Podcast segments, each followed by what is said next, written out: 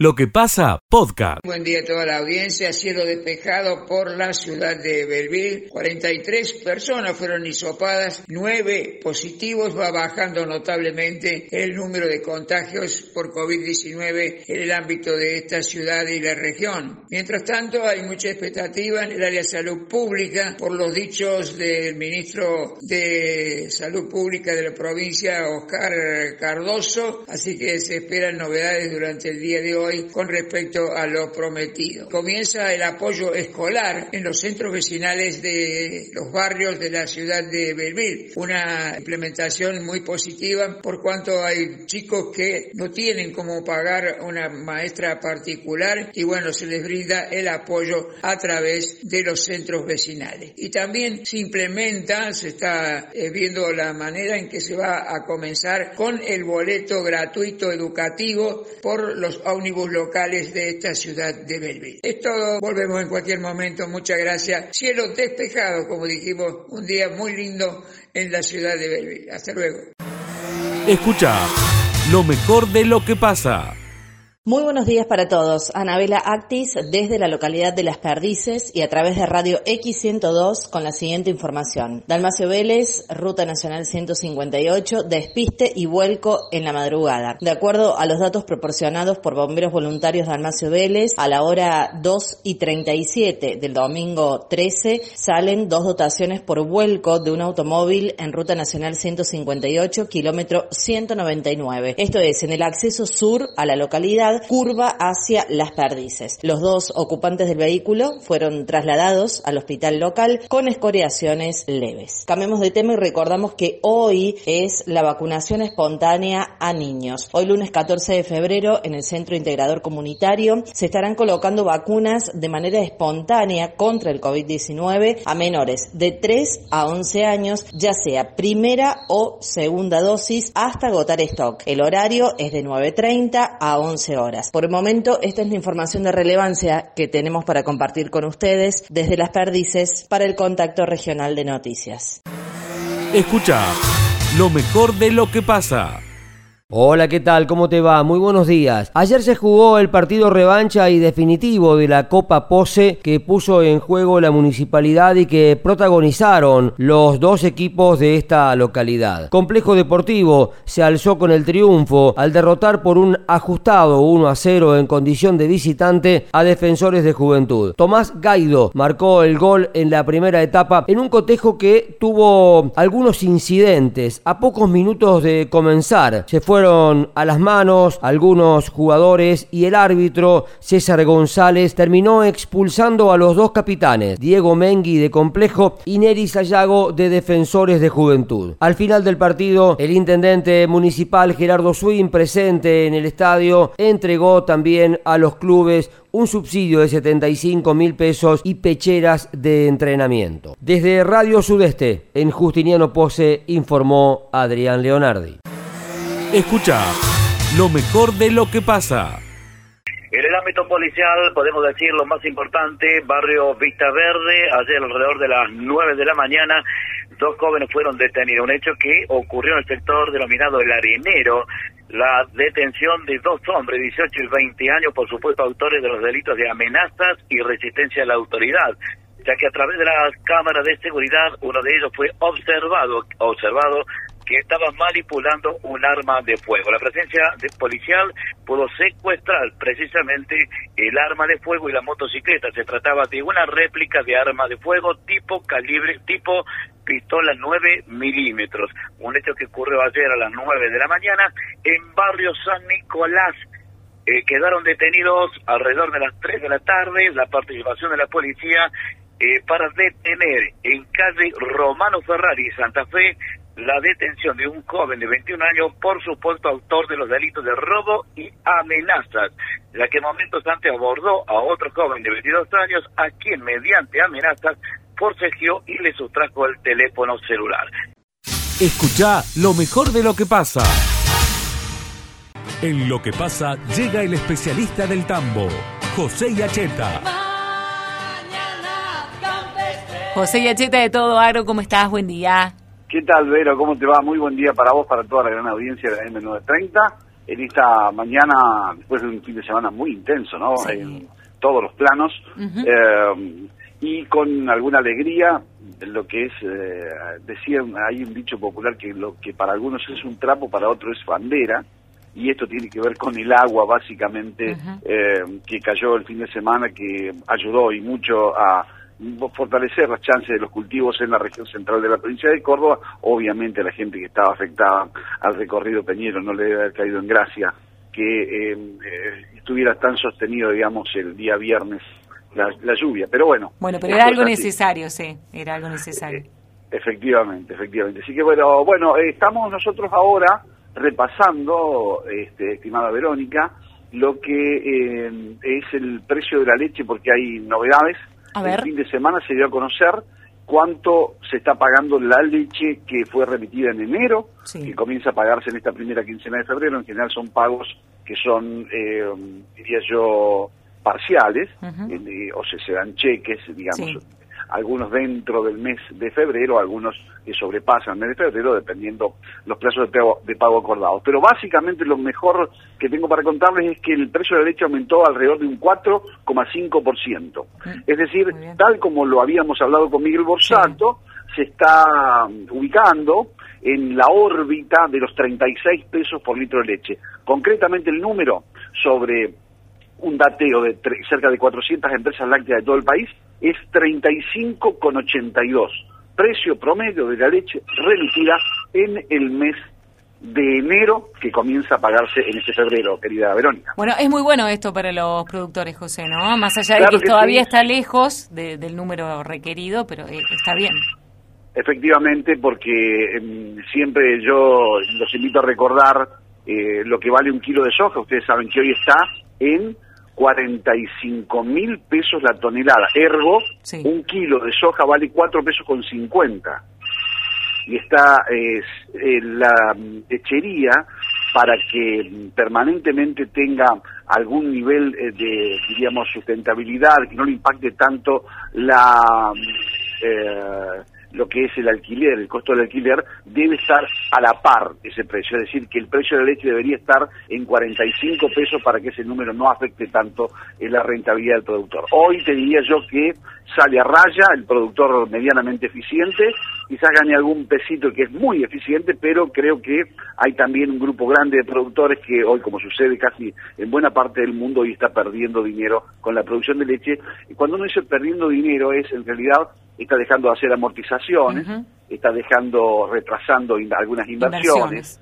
Así que bueno, eh, esperemos que esto este, cambie, eh, se calcula que va a seguir aumentando a este ritmo los próximos meses, habida cuenta de que eh, esta carrera contra la soja y contra el maíz, que es el insumo principal para la comida de las vacas, digamos, es una carrera que va perdiendo claramente el sector lechero. Escucha lo mejor de lo que pasa. La columna de Martina Alanis. Bueno, vamos a hablar de los subsidios, ¿no? Y de esta injusticia permanente entre la nación, el área metropolitana de Buenos Aires y el interior de la República Argentina en todos los temas. Podemos hablar del agua, podemos hablar de la energía eléctrica, podemos hablar del gas y también podemos hablar de los subsidios a los colectivos. Bueno, dicen que Dios atiende allá, así que... Claro. Dios está en todas las partes, pero atiende en Buenos Aires, dice el dicho. Bueno, en este caso se ha planteado el tema en una mesa de discusión más que interesante entre los gobernadores. Una definición que cuenta con el apoyo, por ejemplo, de Gerardo Morales. Ya voy a leer una definición de Gerardo Morales respecto a las críticas al área metropolitana de Buenos Aires, puntualmente a Horacio Rodríguez Larreta, allí en la ciudad de Buenos Aires. ¿Qué es lo que pretende el Ministerio de Transporte de la Nación?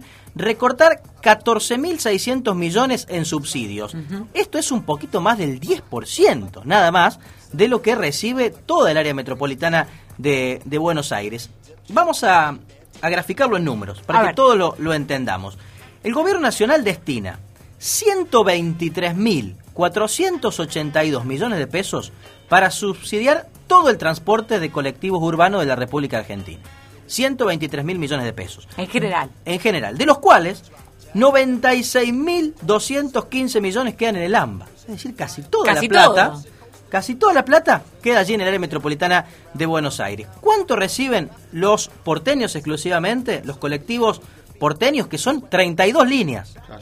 Apenas 32 líneas reciben 9 mil millones de pesos.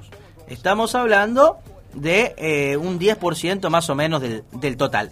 El resto de la plata queda en la provincia de Buenos Aires. Porque recordemos que el AMBA está compuesta por la ciudad de Buenos Aires y, la, y la provincia de Buenos Aires, ¿no? Desde Zárate, Campana hasta La Plata. Bueno, la mayoría, obviamente, por una cuestión de cantidad de habitantes, queda en Buenos Aires. Pero 32 líneas, nada más, reciben 9 mil millones de pesos. Una verdadera locura para circular allí en la ciudad de Buenos Aires. Bueno, y hay que ver si después esa plata se traslada, ¿no? A, a todo este movimiento. Esta es la otra cuestión, los controles, eh, si efectivamente los subsidios van allí, para qué se usa la plata. Bueno, es una cuestión muy difícil siempre de, solucionar. Bueno, ¿qué dijo Gerardo Morales, el eh, gobernador de Jujuy? Se mostró de acuerdo con el gobierno nacional, dijo que se tiene que avanzar con esta medida, que no puede ser que Córdoba, eh, Santa Fe paguen entre 40 y 60 pesos el transporte, el boleto.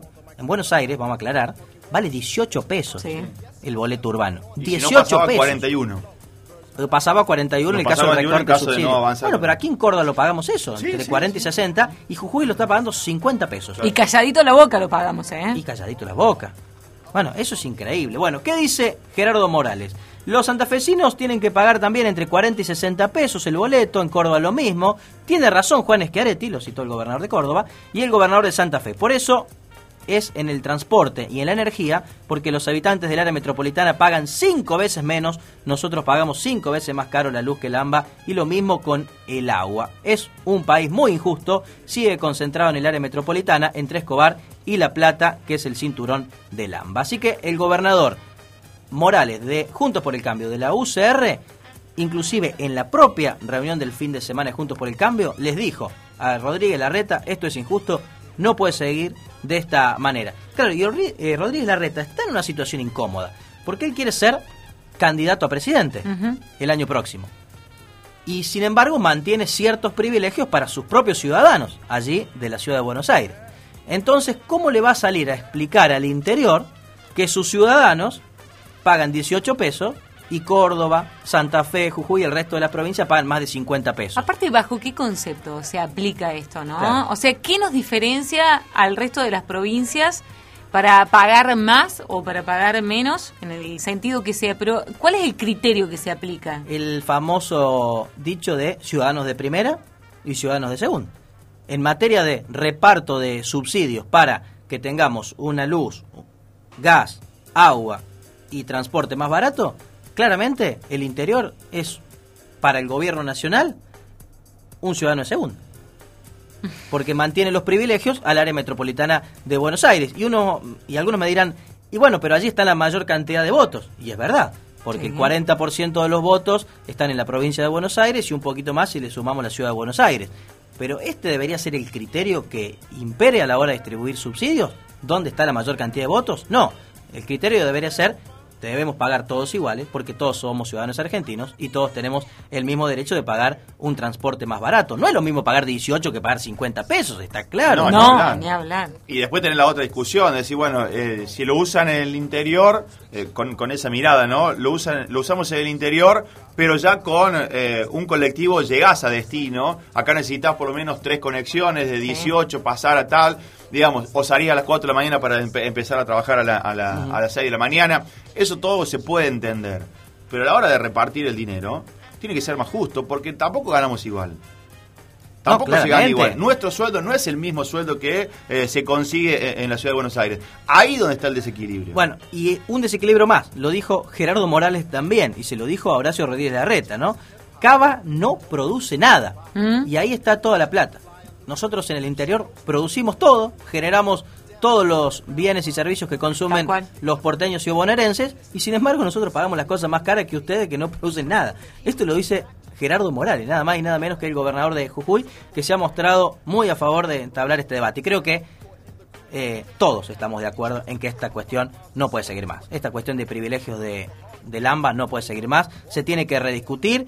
Eh, no pedimos que sea todo de un día para otro, pero sí de una forma progresiva, con debate y con consenso. Y si los gobernadores, diputados y senadores del interior son muchos más que los de Buenos Aires, ¿por qué no entablar definitivamente este debate en el Congreso y también, por supuesto, en el Poder Ejecutivo? Bueno, es un lindo momento para dar inicio a este debate en un 2022 que recién comienza, así que se van a tener que poner a laburar. Y donde la cuestión de los subsidios es un tema fundamental en la discusión con el Fondo Monetario Internacional. Para de recortar el déficit, uno de los puntos claves para bajar el déficit fiscal en los próximos años es achicar subsidios. Uno de ellos es el transporte colectivo. Escucha lo mejor de lo que pasa.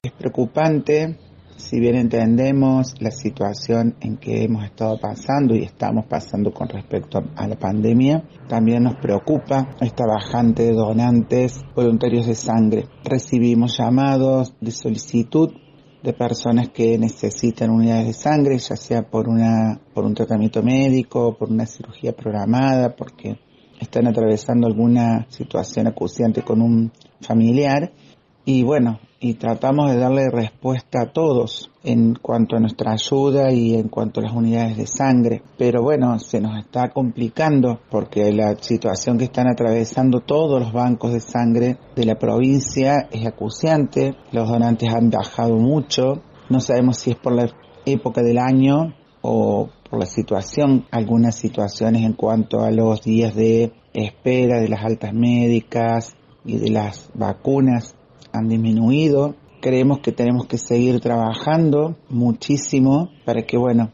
la gente pueda sensibilizarse y concurrir a las colectas o a cualquier banco de sangre de la ciudad o hospital de la provincia a donar, ya que los requerimientos y las necesidades siguen estando. Escucha lo mejor de lo que pasa.